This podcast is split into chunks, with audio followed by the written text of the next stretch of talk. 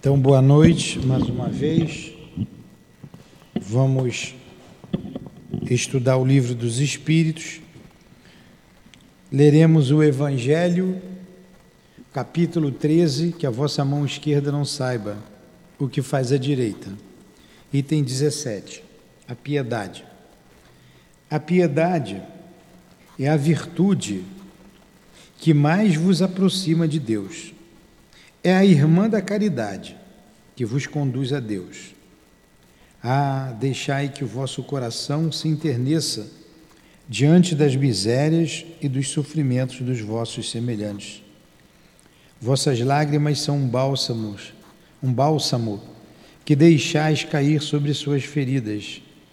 E quando conseguis, por intermédio de uma doce simpatia, restituir-lhes a esperança e a resignação, que bem-estar experimentais.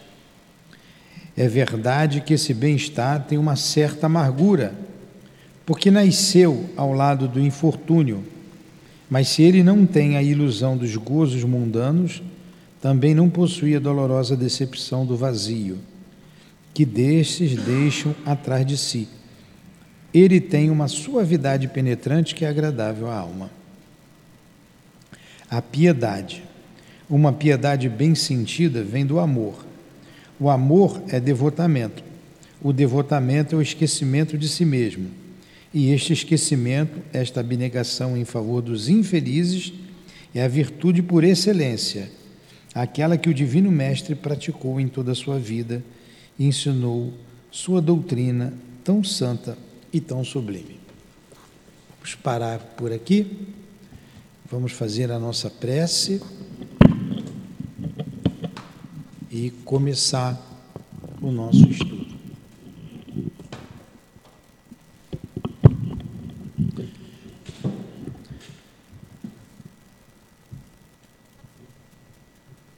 Jesus, amigo de todas as horas, de todos os momentos, aqui nos reunimos em Teu nome mais uma vez para estudarmos o Teu Evangelho a doutrina espírita e hoje o livro dos Espíritos, rogando a tua assistência e a tua proteção para a nossa casa e para nós, espíritos que aqui estamos, encarnados e desencarnados, pedindo ainda que o nosso altivo nos ajude, junto com os guias da nossa casa, junto com os benfeitores, dirigentes desta casa de amor.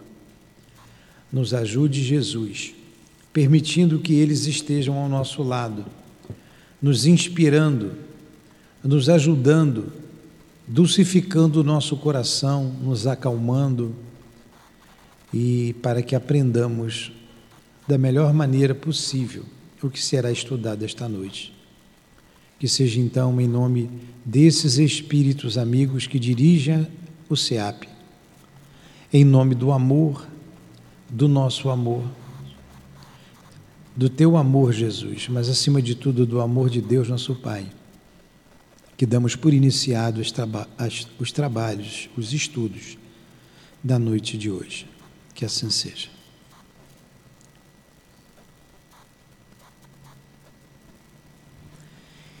Então vamos lá. Deixa eu chegar mais para cá porque esse fio está curto. Opa, desculpe aí eu arrastar a mesa, a cadeira. Agora veio. Vamos lá. É, ressurreição da carne. Pergunta 1010. O dogma da ressurreição da carne será consagrado, será a consagração da reencarnação ensinada pelos Espíritos? É a pergunta. A gente sabe que o único dogma que a doutrina espírita tem é o dogma da reencarnação. É, não dá para negociar a reencarnação. Mas é o, o, o, não é como são os dogmas da Igreja Católica que você tem que acreditar e pronto.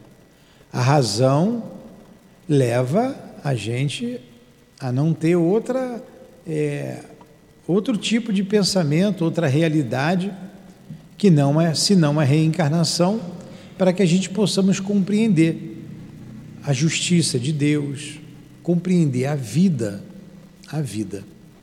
Sem reencarnação a gente não consegue compreender nada. Aqui, como é que é seu nome? É Fábio, né? É. Cristiano, Cristiano quase que eu acertei, tá vendo? Daqui para o final do ano eu acerto. Cristiano, lá nós estamos. Cristiano. Lá nós estávamos estudando o livro dos Espíritos, mas estava numa, na questão 200, quase na questão 200, que deu continuidade ontem. Você veio ontem? Ontem deu continuidade ali.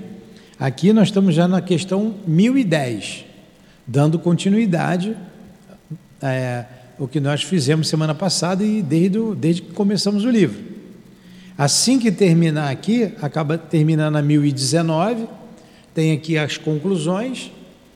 Quando terminar a conclusão, a gente reinicia o livro dos Espíritos, na, na introdução. Tá? Então vamos lá. Pergunta 1010. O dogma da ressurreição da carne será a consagração da reencarnação ensinada pelos espíritos? Resposta: Entenderam a pergunta? E a consagração é isso mesmo? Quer dizer a mesma coisa? O que, que diz aqui os espíritos? Como queria que fosse diferente, né? De outra maneira. Como querias que fosse de outra maneira? Acontece com estas palavras o mesmo que com tantas outras que só parecem despropositadas aos olhos de certas pessoas, porque as tomam ao pé da letra. E é por isso que elas conduzem à incredulidade. Então, o tema da ressurreição que os antigos usavam é o mesmo que reencarnação, é a mesma coisa. É, é, porque tomam ao pé da letra. O entendimento é o mesmo, é o que os Espíritos estão dizendo, o entendimento é o mesmo. E a gente sabe que a ressurreição, por exemplo, aconteceu com Lázaro. Lázaro não morreu, então ele ressurgiu, ele foi para o túmulo, não chegou a morrer, houve a ressurreição de Lázaro. A ressurreição é voltar à mesma vida. Então eles dizem que Jesus ressurgiu dos mortos ao terceiro dia não é? Foi no ele foi morto na quinta-feira e no domingo ele ressurgiu dos mortos, que é a nossa Páscoa. A Páscoa dos cristãos é quando Jesus é, aparece ali a Maria Madalena.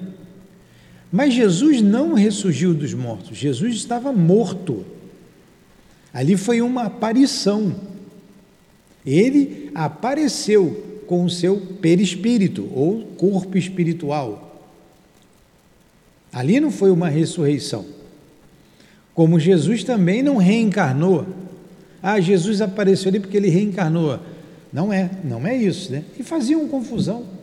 Por exemplo, naquela passagem em que Jesus pergunta aos discípulos: Que dizem os homens que, que eu sou? Aí eles dizem assim: Uns dizem que é João Batista, outro que é Elias, e outro, outros, é, algum antigo, algum dos profetas antigos, não é isso que ele fala? Quer dizer, pela resposta que os apóstolos deram, eles confundiam. Como que Jesus seria a reencarnação de João Batista? Se João Batista tinha acabado de morrer, se era primo dele, se foi decapitado. Não tinha como, porque quando João Batista morreu, Jesus já tinha 30 e 30 e poucos anos, né? não sei a idade dele, mas uns 32 anos, né? Então, uns dizem, olha a confusão que faziam, reencarnação, eles não entendiam. Nicodemos, que era doutor da lei, era um fariseu, conhecia a lei mosaica profundamente, né? falava em público, na sinagoga. Ele não entendeu. Quando Jesus pergunta para ele, quando está é, é, tá falando para ele, é, é, como, é, como, é, que começa a história? É, quando começa? Lá para o meio já diz assim: Como pode eu, já velho, entrar no ventre de minha mãe novamente? Não é? Mas a conversa não começa aí. Aí, mas chega nesse, nesse ponto da conversa, vê que Nicodemos não compreende a reencarnação. Porque ele responde para Jesus: Como eu, já velho, posso entrar novamente no ventre da minha mãe? Aí Jesus responde para ele: Nicodemos é mestre em Israel e não sabe dessas coisas? Ó, és mestre em Israel, porque ele era doutor da lei e não sabe dessas coisas? Em verdade, em verdade vos digo que é possível nascer de novo, né? Que é preciso nascer de novo. O que vem da água é água que vem. Aí continua lá a história. Nicodemos não compreendia. E Jesus estava falando para ele da reencarnação. E ele entendeu. Porque se ele tivesse entendido errado, Jesus ia logo combater, como ele combateu tudo aquilo que não era verdadeiro. E Jesus não combateu. Nicodemos, se você não sabe quando te fala das coisas da terra, como irás compreender as coisas do céu? Poxa, aquilo acontecia todo dia, todo dia nascia uma criança. Aquilo era reencarnação. E até hoje as pessoas confundem, confundem isso. Acha que nós vamos ressurgir dos mortos com um corpo carnal e, e iremos a julgamento. Uma coisa absurda. Aí como é que vai ressurgir dos mortos aquele que foi para cremação, a família recebeu num potinho o pó do, do, do defunto, foi para o mar e lançou no mar. E um monte de peixinho comeu, né? Ou diluiu na água. Como é que aquilo vai? É uma coisa absurda. Não tem lógica. Não tem lógica. E essa, essa ideia complicada começou ali. Começou ali, em Israel. E depois, aliás, Jesus estava explicando, eles não entendiam. Depois o, o, a Igreja Católica complicou tudo. Complicou tudo. A Igreja Protestante é um racha da Igreja Católica, né? Lá 1530, lá com Martim Lutero, né? 1500, por aí, 1500, né? 400 e pouco, 1500. Enfim. E vem cá, e quem morreu há 5 mil anos antes do Cristo? Eu vi no, no, no, no aqui no, na nossa. no celular que fica vendo as notícias ali. É. Acharam uma múmia perfeita de 5.900 anos. 5.900 anos. Quer dizer, quem morreu lá? Que não sabia dessas coisas. Que não sabia nem de céu, nem de inferno Devia olhar para o céu só querendo ir para o céu, mas não tinha esse entendimento. Foi para onde esse pessoal? Para o inferno? Não é justo. Se foi para o céu, também não é justo. Não é mais fácil que aqueles lá, aquela múmia lá já vem reencarnando, de repente um de nós aqui, você tem cara de múmia, viu? De repente foi você. Ô. É, não é mais fácil a gente falar da reencarnação, que explica tudo? Então é isso que ele está dizendo aqui, ó. ó. Aí ele continua: porém, dá-lhes uma interpretação lógica, e aqueles a quem chamais de livres pensadores a admitirão, sem dificuldade, precisamente porque eles refletem. Porque não vos enganeis, esses livres pensadores só querem é acreditar tem, como os outros, mais do que os outros, talvez, sede do futuro, mas não podem admitir o que é desmentido pela ciência. A doutrina da pluralidade das existências é conforme a justiça de Deus. Só ela pode explicar o que sem ela é inexplicável. Como quererias que o princípio não estivesse na própria religião? Então, a pluralidade das existências, que é a própria reencarnação, é conforme a lei de Deus. Não tem outra explicação. E só isso explica tudo. Só isso explica a razão da vida, por que, nós estamos aqui hoje. Né? A gente já estudou isso lá na 132, lá atrás, a necessidade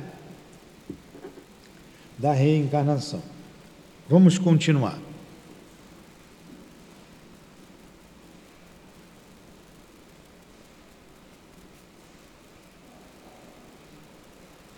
Alguma pergunta? Não? Ficou bem claro isso? A própria ciência desmente. A gente sabe hoje que o corpo físico se deteriora e se transforma. Os gases saem do corpo, vai ao todo a atmosfera, é, os vermes corroem o corpo todo, a água fica, né, é absorvida, o calor, quando não sobra mais nada, só fica os ossos, porque demora mais tempo para se acabar. Ficam os ossos. A gente sabe que os nutrientes vão para a terra. Aí tem umas mangueiras ali no cemitério que eu fui visitar, ali na, na Lá em Campo Grande, no Jardim da Saudade, tem uma mangueira e dá uma manga bonita ali. Ali tem os nutrientes do defunto, certo? Ali. Como que aquele nutriente vai sair dali para formar um corpo? A ressurreição é isso. Eu falei dos peixinhos do mar, né? Mas e agora? Então isso não é lógico, isso não é racional. Isso não é racional. Vamos para a pergunta 1011. Assim, através do dogma da ressurreição da carne, a igreja ensina ela própria a doutrina da reencarnação? Resposta: Kardec faz umas perguntas capciosas, né? Resposta: é evidente, isto é evidente. Esta doutrina é, aliás, a consequência de muitas coisas que passaram despercebidas e que não se tardará a compreender neste sentido. Dentro em pouco reconhecer-se-á que o Espiritismo ressalta a cada passo do próprio texto das Escrituras Sagradas. Os Espíritos não vêm, portanto, subverter a religião, como alguns pretendem. Vêm ao contrário, confirmá-la, sancioná-la através de provas irrecusáveis. Mas como chegou o tempo de não mais se empregar a linguagem figurada, eles se exprimem sem alegoria e dão às coisas um sentido claro e preciso, que não possa estar sujeito a nenhuma falsa interpretação. Eis porque daqui a algum tempo tereis maior número de pessoas sinceramente religiosas e crentes do que tendes hoje. São Luís. Então vamos lá. A gente sabe que a ideia da reencarnação, a doutrina espírita, ela é constituída de várias ideias. Algumas pessoas confundem dizendo assim: a doutrina espírita é muito antiga. Não, as ideias espíritas são antigas. A doutrina espírita foi lançada com o livro dos espíritos, ela surgiu com o livro dos espíritos, em 18 de abril de 1857. O livro dos espíritos. 18 de abril de 1857. É, mas a ideia da reencarnação sempre teve. A ideia da unicidade de Deus, da comunicabilidade. Quando a gente pega ali o livro Depois da Morte, Leon Denis fala dos iniciados no, no Egito Antigo. Moisés foi um iniciado no, no Egito Antigo. Moisés sabia da reencarnação. Moisés sabia da unicidade de Deus, da comunicabilidade da pluralidade dos mundos habitados, tudo isso ele sabia. Na Grécia, que era a Hélade, tinha os iniciados. Na Índia, védica, não, Tinha os iniciados. Platão sabia. Platão foi um filósofo grego. É, sabia. Sócrates. Platão foi discípulo de Sócrates. Então essas ideias são muito antigas, antiquíssimas. Agora, adiantava. Isso era um grupo pequeno que sabia. Um grupo pequeno, os iniciados sabiam. Chamavam iniciados, esses que tinham uma comunicabilidade, tinham os médiums, enfim. Adiantava Moisés falar da reencarnação para eles? Não adiantava. Moisés trabalhou na cabeça daquele povo a ideia do Deus único, porque eles já estavam preparados para isso. A comunicabilidade eles sabiam, que a vida continuava, eles sabiam, porque tinha um monte de médium, eles abusavam da comunicação com os espíritos, tudo isso eles sabiam. Mas Moisés trabalhou porque eles tinham sido contaminados com o povo egípcio, que eles foram escravizados pelos egípcios e os egípcios eram cheios de, de crenças, crendices. Os iniciados egípcios não, mas o povão, o povão não sabia, não tinha acesso a isso. E eles estavam contaminados por aquelas ideias. E Moisés liberta o povo do jugo do faraó, né? aquela história toda que tem cumprida, e prepara aquele povo. Para quê? Para a vida do Messias, para vir Jesus. 1600, 1600, 1600 anos aproximadamente, vem Jesus, no seio daquele mesmo povo. Olha que povinho duro. E eles não entenderam Jesus. Jesus escolheu doze para ficar com eles, alguns deles buscavam Jesus, os próprios é, doutores da lei, você tem ali um Gamaliel, o, esse que a gente acabou de falar, que era bondoso, Nicodemos, o restante tudo era radical. Então, não entenderam Jesus, não compreendia Jesus. E Jesus veio fazer o quê? Falar de amor. Falar da vida futura. A vida futura, a vida continua. E falar do amor. E exemplificou o amor. E deixou uma mensagem: amai-vos uns aos outros como eu vos amei. Nenhum outro é, nenhum outro profeta, nenhum outro homem que veio à Terra fez o que o Cristo fez. Nenhum deles. Nem Buda, nenhum deles. Nem Maomé, nenhum.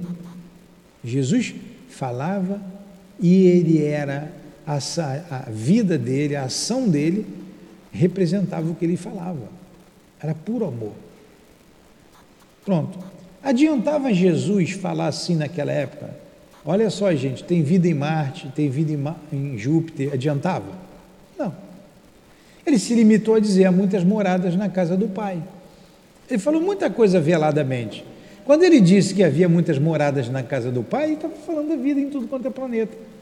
Adiantava Jesus falar assim: olha, tem mundos de primitivos, mundos de provas e expiações, mundo de regeneração, mundos felizes, mundos divinos. Adiantava. Não compreenderam o que ele disse e ele curava. Aí o que, que ele falou? Olha, muita coisa eu tenho a vos dizer, mas vós não compreendeis. Então eu vos enviarei um consolador que vos fará relembrar o que eu tenho dito e vos ensinará todas as coisas. Não está lá? Está lá. Os católicos, os protestantes Diz que o, isso aí foi lá em Pentecostes, o Consolador. Claro que não. Se Jesus não podia falar, na, na época dele, ele ia falar 40 dias depois, 50 dias depois da morte dele. Você não entendia, através dele ia entender. Então esse povo vem nascendo e morrendo, nascendo e morrendo. Estamos aqui hoje com a doutrina espírita. O mesmo povinho lá de Moisés. Você tem cara de que fez o bezerro de ouro, tá vendo? Você tem cara. Eu acho que você estava naquele bololô lá. É. Então, hoje a gente está relembrando o que Jesus disse, ele sabia que o povo ia esquecer, e aprendendo o que ele não pôde ensinar, porque não compreenderíamos naquela época. E hoje podemos compreender. Então, hoje, a gente consegue estudar abertamente sobre a reencarnação, falar disso abertamente. É? É. E Jesus falou aquilo veladamente, para os, mais para os apóstolos. Nem os apóstolos acreditaram que ele veio. Já foi escândalo. Já foi escândalo. Tem aquela passagem dele também com com os apóstolos que eles perguntam para Jesus quando ele estava falando de João Batista, né? Mas não era necessário, está falando do Messias. Mas para a vinda do Messias, ele estava se dizendo Messias. Jesus dizia que era o Messias. E eles perguntam: Mas para a vinda do Messias, não era necessário que primeiro viesse João Batista? Não estava escrito isso? Não está escrito lá no Antigo Testamento? E Jesus falou: Sim, é verdade. Mas João Batista já veio. E eles não reconheceram, nem vocês, né? ninguém reconheceu João Batista. João Batista não, Elias. Elias já veio. E eles não reconheceram, não era necessário que viesse Elias. Eu troquei as bolas aqui, né? Eli, sim, era necessário, Elias já veio. Mas ninguém o reconheceu. E, ele tem, e os apóstolos terminam, era, era sobre João Batista que ele estava falando. Então, João Batista era a reencarnação de Elias, como você é a reencarnação daquela que estava lá fazendo o bezerro do ouro. Olha como é, é, é fácil hoje a gente compreender a reencarnação. Agora, tem uns religiosos atrasados que não tocam nesse assunto. Vão ter que tocar uma hora a coisa vai ficar tão nítida, tão clara, que não vai ter outra explicação. Como não dava para segurar mais que a Terra era o centro do universo. A Terra não era o centro do universo, mas a Igreja mantinha a Terra como centro do universo. Com o avanço da ciência, teve que recuar. Imagine hoje a Igreja dizendo que a Terra é o centro do universo, ou que a Terra é quadrada, ou que as estrelas do céu estão ali para enfeitar nossas cabeças, ou que são buraquinhos no céu que Deus fica olhando para a terra. Ah, não tem como sustentar. Como vai chegar uma hora que não vai ter como sustentar que existe vida em outro planeta. E olha que estão pesquisando, hein? Mandando sonda, mandando isso, e já sabem que tem. Já sabem. Então, indo devagarinho, devagarzinho, daqui a pouco, ó, notícia de última hora, encontramos vida, e a vida está em tudo quanto é lugar. Quando essa notícia chegar à Terra, e quem vai trazer isso é a ciência, o homem vai ter que mudar a sua postura diante das religiões. As religiões terão que mudar. Ora, onde é que fica o céu e o inferno então? E quem está lá nesse planeta vai para o inferno? Igual daqui? Ah, então é isso que Jesus quis dizer com a pluralidade dos mundos habitados? Ah, era isso mesmo. Vai ter que voltar atrás, ou vai se desmoronar. Aí os espíritos perguntam, então, então a doutrina espírita é a religião do futuro? Não, é o futuro da religião. Porque essas ideias terão que fazer parte das religiões. A comunicabilidade, a comunicabilidade né, vai ter que fazer parte. Já tem aí, já tem o Espírito Santo baixando aí em tudo quanto é igreja. Na igreja católica, com os carismáticos, nas pentecostais, e toda hora tem aí o, o, os vasos fazendo revelação. Está cheio. Cheio, mas evangélicas todas elas. Para daqui a pouco ver que não é o Espírito Santo, e sim a alma dos defuntos, é um passo, está pertinho. Aí eles vão parar de dizer que aqui é o demônio. Lá é o Espírito Santo, aqui é o demônio. Então são ideias, são coisas com um avanço, e a própria ciência avançando vai chegar a essa conclusão. O homem não, não é um corpo físico, ele é espírito, ele tem um corpo. E não é só o corpo físico, ele tem um corpo semimaterial, que é o corpo espiritual. Olha aí, essas ideias, está pertinho dessas religiões ortodoxas chegarem lá, está perto. É uma questão de tempo. É uma questão de tempo. Aí tudo se modifica, a crença se modifica, o homem se reposiciona, ele já não vai ser mais o mesmo.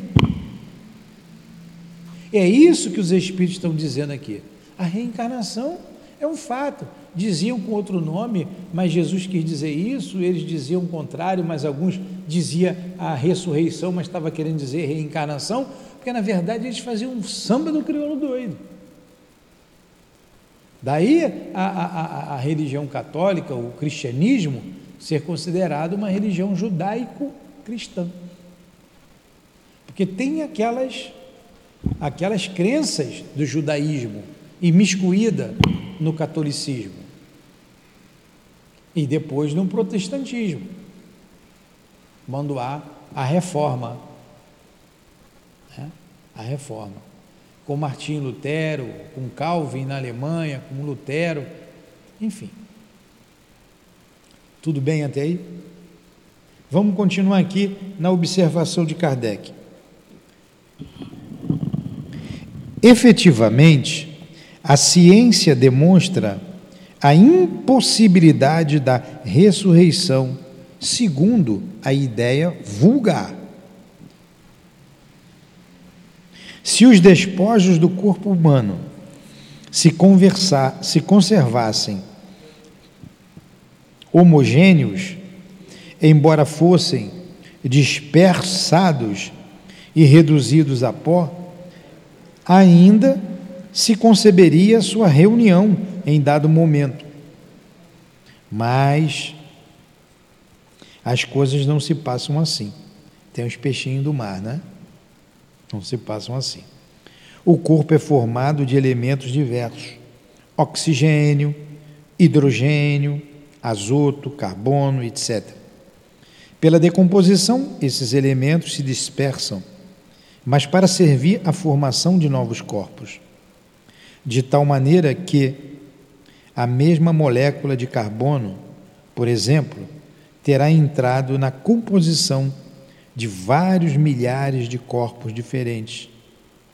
Falamos apenas dos corpos humanos, sem contar os de todos os animais. Claro, a molécula de carbono está no nosso corpo, está em tudo quanto é corpo. E ela exala dali, exala do corpo, ela sai, ela se dissemina na atmosfera. Como é que isso vai voltar para o corpo daquele indivíduo? E olha, tem defunto na terra enterrado, hein? Tem gente morta. Que talvez tal indivíduo tenha em seu corpo moléculas que tenham pertencido aos homens primitivos. Que essas moléculas, que essas mesmas moléculas orgânicas que absorveis na vossa alimentação, provém talvez do corpo de um outro indivíduo que conhecestes, e assim por diante. Então, quando a gente, até mesmo, como eu falei, brinquei com a manga. Né? A molécula tá, pode estar tá alimentada, tá, que alimentou o indivíduo lá na, na época primitiva, está numa fruta qualquer ou em nós. Aí, quando fala no ser primitivo, aquele o homem de Neandertal, o Homo sapiens que vem depois, depois veio Homo sapiens sapiens, né? hoje a ciência divide assim, e que nós descendemos. E que desapareceram há cerca de 30 mil anos. Para onde foram aqueles espíritos?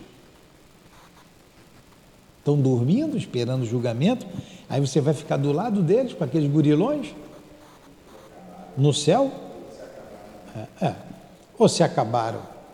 Para onde eles foram? E Deus então foi justo com eles, fazendo eles daquela forma, e hoje a gente tem uma outra, um outro conhecimento?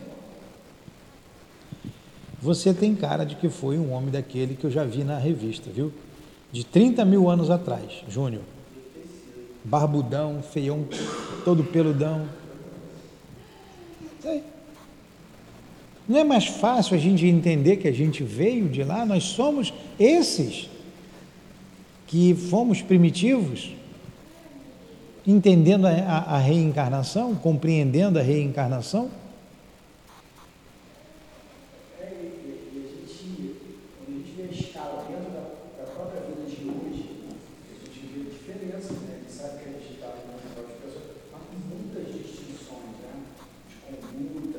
Isso.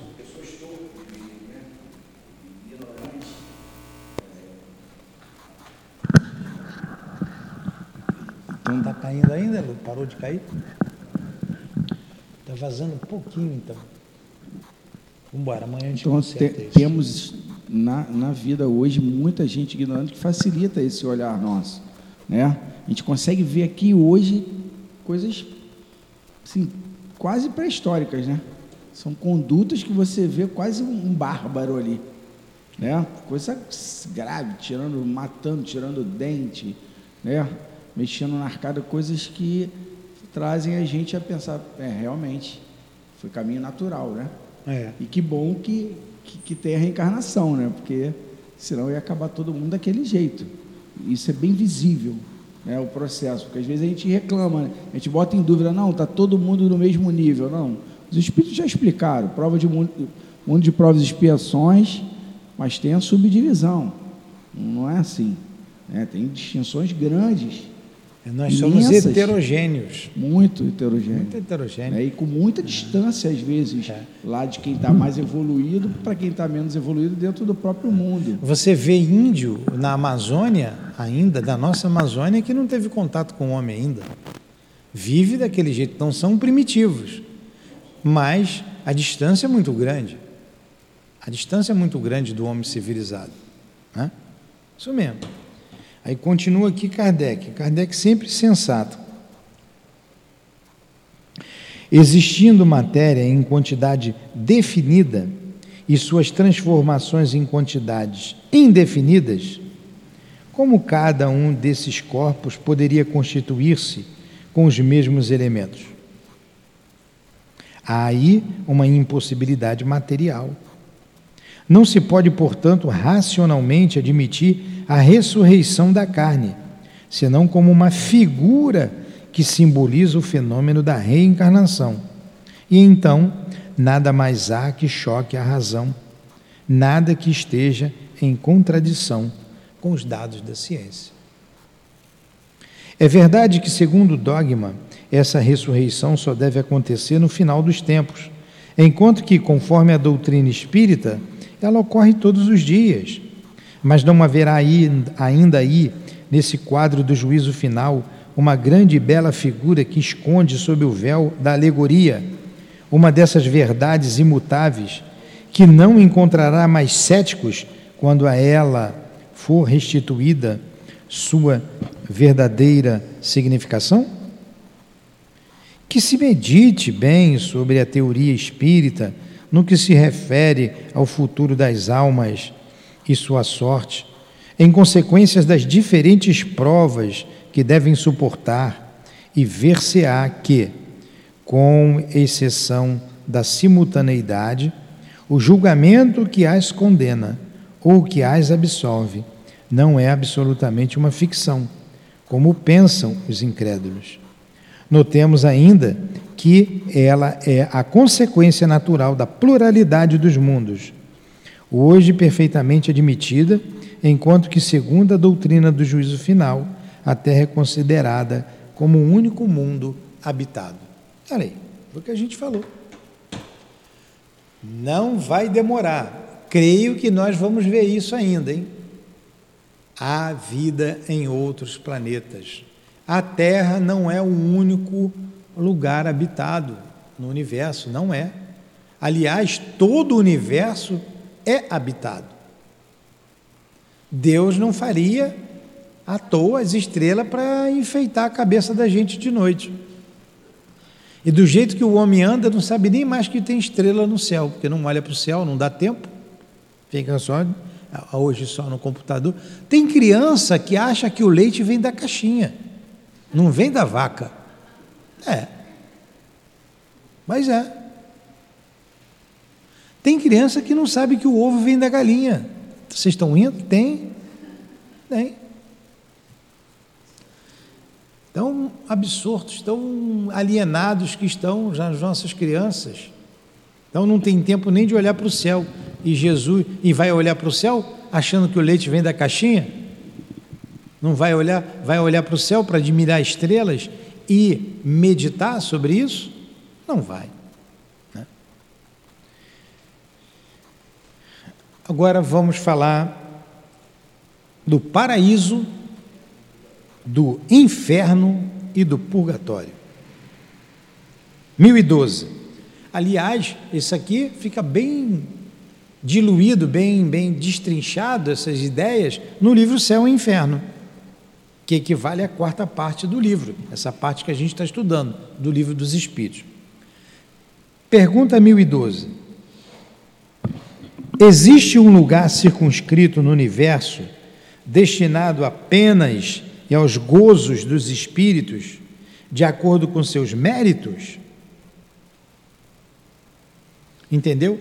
Tem um lugar para pena e tem um lugar para o gozo, quer dizer, tem um lugar que vai sofrer e tem um lugar que vai ter ser feliz? Resposta: já respondemos essa pergunta. Nós estudamos bem isso semana passada. Teve aquela resposta de Santo Agostinho sobre o inferno de Platão, de Lamené e de Paulo de Tarso. Lembra? Já respondemos essa pergunta.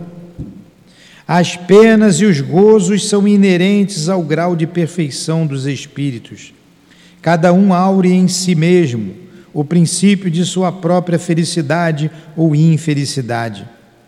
E como eles estão por toda parte, nenhum lugar circunscrito ou fechado está destinado especialmente a uma ou a outra coisa.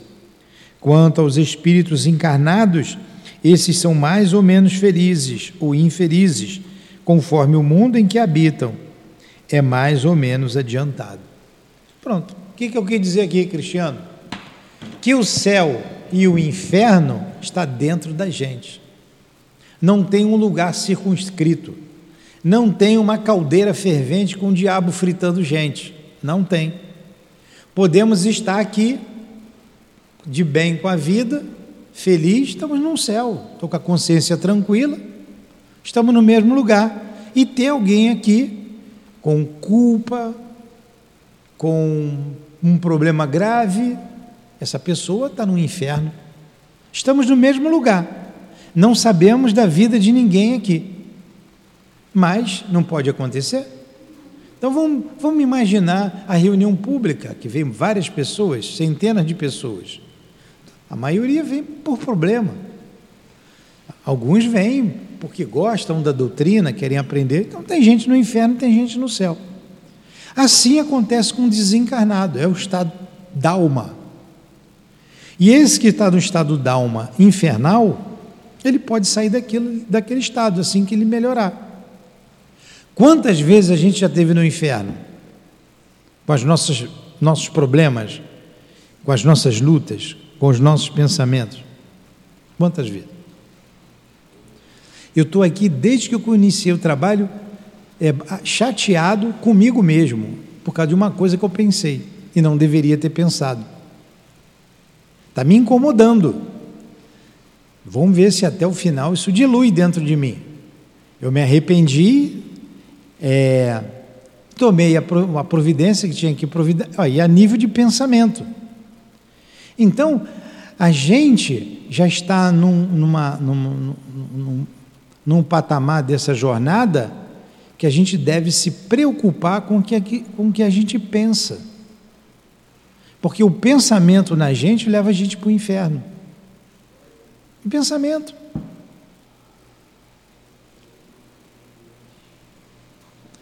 É grave, isso é para gente isso é grave. Para muitos, e bobagem, isso é bobagem, a gente pensa tudo mesmo. Para muitos não estão nem aí. Muitos não, muitos matam por prazer. Tem muita gente aí que mata por dinheiro, por 50 reais, por 100 reais. Muita. Ele vai se preocupar com o que ele pensa? Outros já estão num, num patamar melhor, luta consigo mesmo para não praticar o que ele tem vontade de fazer. Outros já lutam contra o pensamento.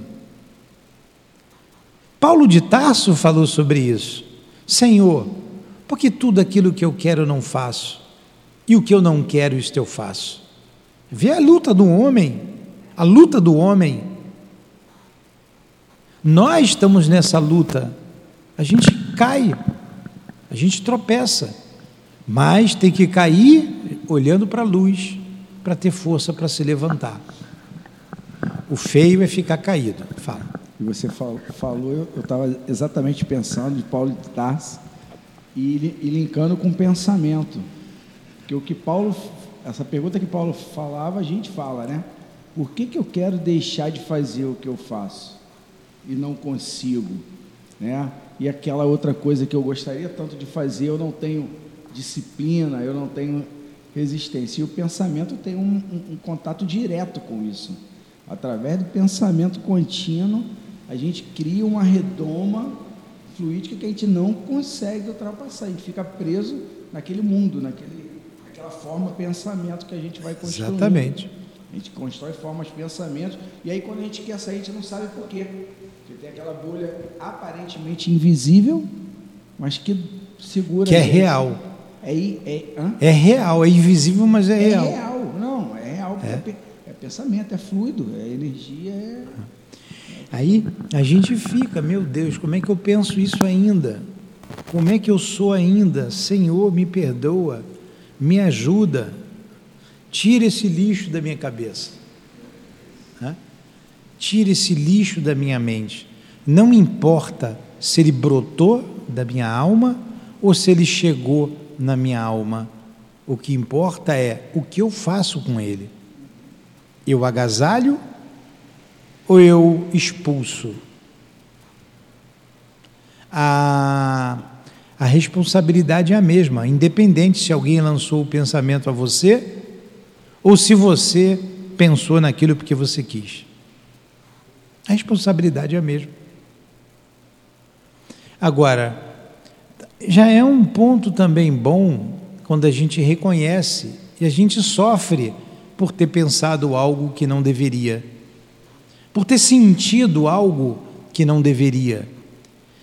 Aí, quando você sofre e você luta, é, o bem está a caminho de ser feito. O bem está a caminho de ser feito.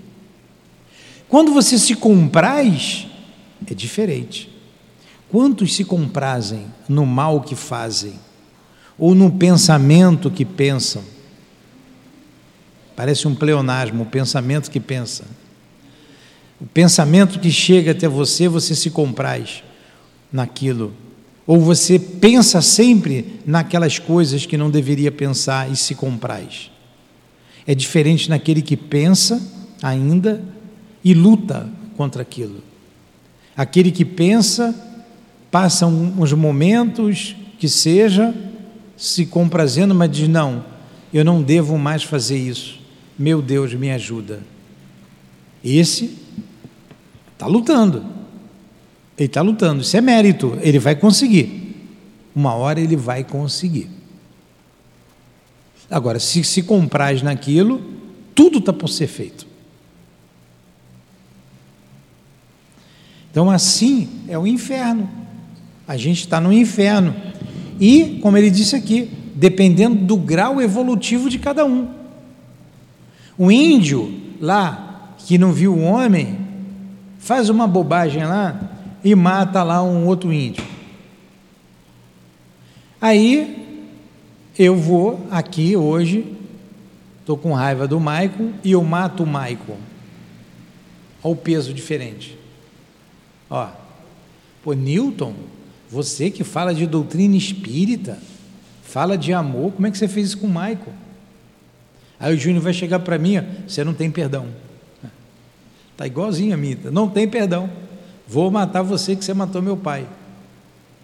Júnior, você não aprendeu a perdoar? Agora, para o índio lá, o mal é sempre o mal, mas o peso é diferente. o peso é diferente, a resposta é diferente da lei. Como então vamos ver aqui a pergunta e a resposta de novo. Existe um lugar circunscrito no universo destinado apenas aos gozos dos espíritos de acordo com seus méritos? Resposta: Já respondemos a esta pergunta. As penas e os gozos são inerentes ao grau de perfeição dos espíritos. Olha aí, eu matei e o índio matou. Pesos diferentes, inerente à perfeição dos espíritos. Cada um aure em si mesmo o princípio de sua própria felicidade ou infelicidade.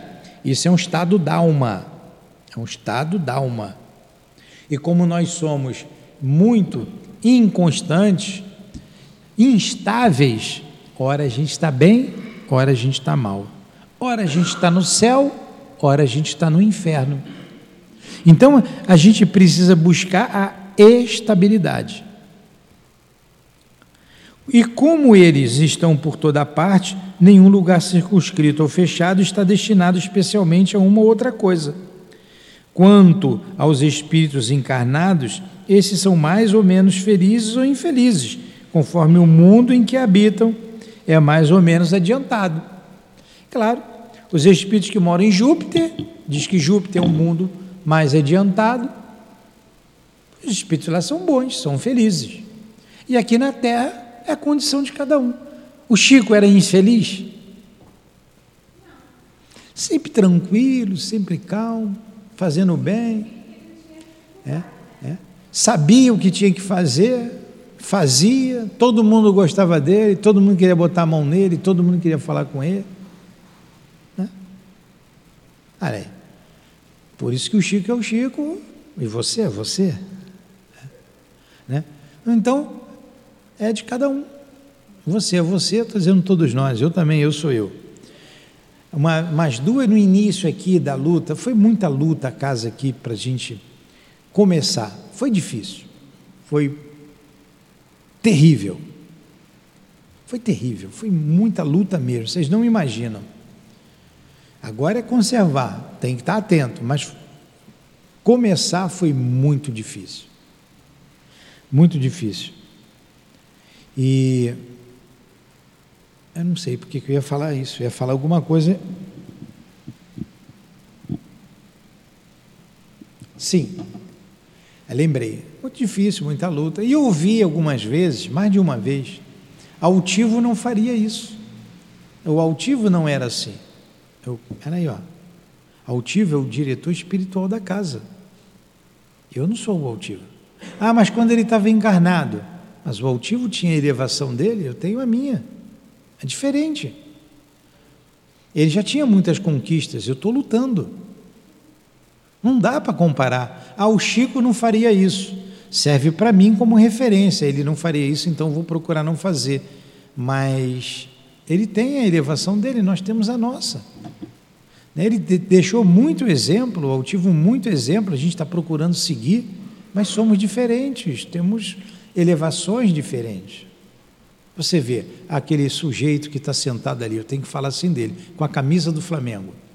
É diferente. Pode ver se não é diferente. É diferente. Pesos diferentes. A minha é mais leve, a dele fala.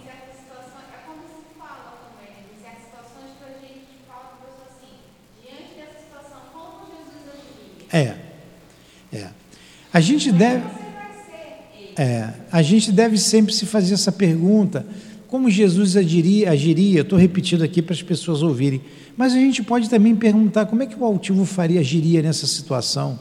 Como é que o Chico agiria? Está mais perto da gente, né? E assim a gente vai tateando, vai tateando e vai caminhando. Sabe que eu falando aquilo para vocês do pensamento já é diluiu? Dilui. Né? Vamos lá. Subpergunta A. A gente vai ter que parar já, já tem uma hora. Subpergunta A. Assim sendo, o inferno e o paraíso não existiriam tais como os homens os representam? Resposta: são apenas figuras por toda parte há espíritos felizes e infelizes. Entretanto, como também já o dissemos, os espíritos de uma mesma ordem se reúnem por simpatia.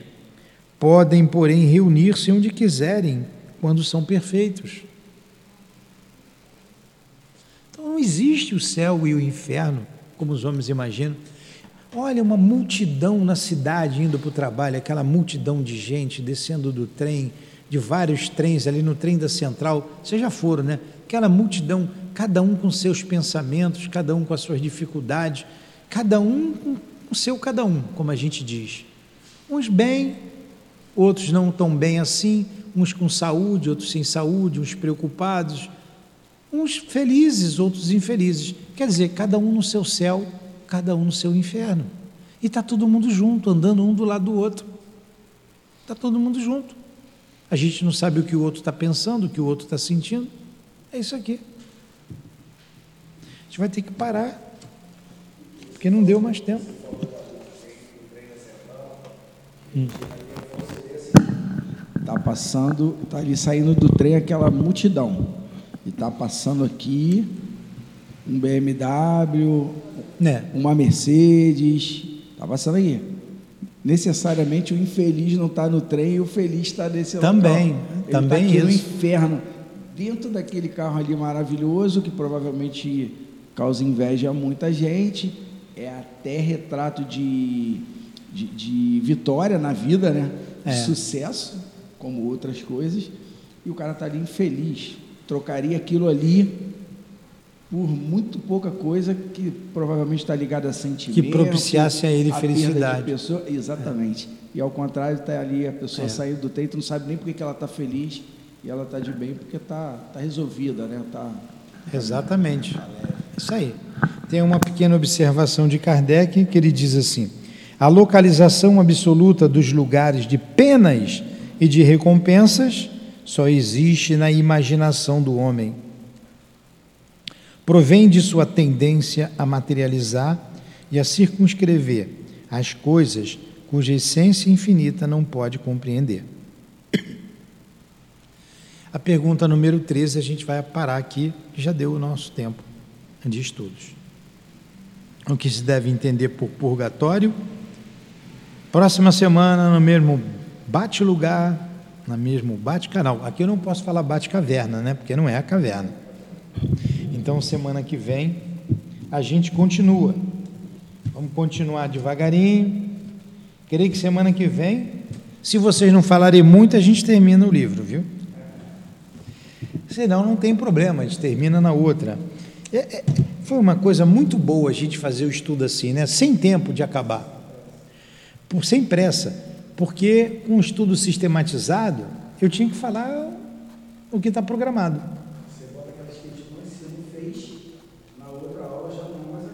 que eu tenho que fazer as outras.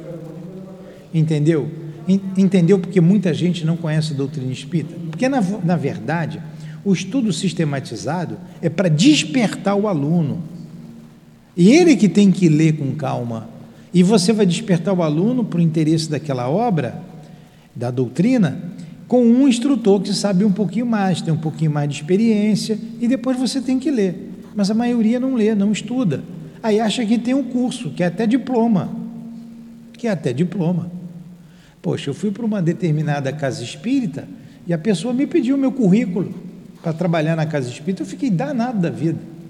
Não, quero por escrito lá do diretor da sua casa, que curso que você fez, o que, que você fez lá. Nem sequer não teve a, a, a delicadeza de perguntar, você já estudou? Ah, estudei, conhece, tá? Então vamos né? Que a gente não vai duvidar de ninguém, duvidar de alguém que chega aqui dizendo que estudou, que fez curso. A gente vai vendo pela atitude da pessoa, pelas perguntas que ela faz, se ela estudou ou não, se ela sabe ou não. Né? Uma indelicadeza. Indelicadeza.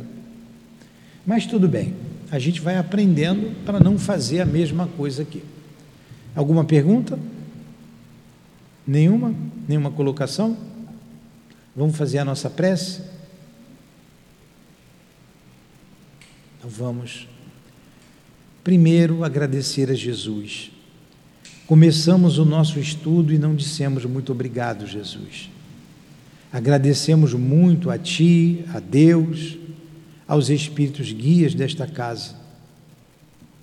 Muitas vezes, Senhor, damos uma passada pela, pela porta do inferno com os nossos pensamentos, nossos sentimentos e até com algumas atitudes.